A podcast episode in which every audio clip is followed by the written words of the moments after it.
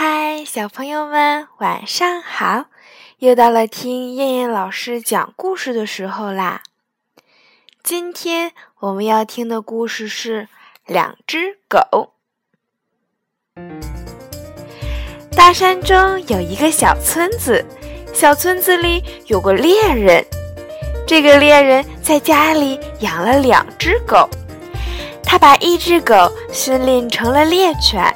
专门带它去打猎，另一只狗专门用来看家护院。一开始的时候，这两只狗相互之间的关系处得还比较融洽，没有什么矛盾。可是后来，它们发生了矛盾，这是为什么呢？原来，每次猎人带着狗出去打猎，总能够满载而归。不是带回来几只野兔，就是带回来几只野山羊。回到家里的时候，猎人总是把捕获到的猎物分给看家狗一些。看到看家狗不劳而获，猎犬很不高兴。有一天，猎犬终于憋不住了，就指着看家狗说道：“我每次出去打猎。”都是四处奔跑，累得筋疲力尽的，而你却逍遥自在，坐享其成。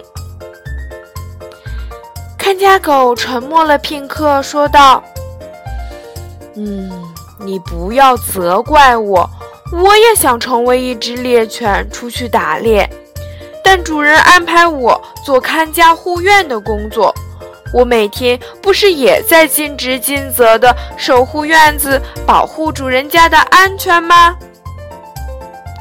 猎犬听了，惭愧地低下了头。猎犬认为看家狗不劳而获，但他不知道看家狗在尽心尽力地保护主人的院子。每个人都有自己的职责，只是分工不同而已。好了，小朋友们，我们今晚的故事就先讲到这儿啦，我们明天晚上再见，小朋友们晚安。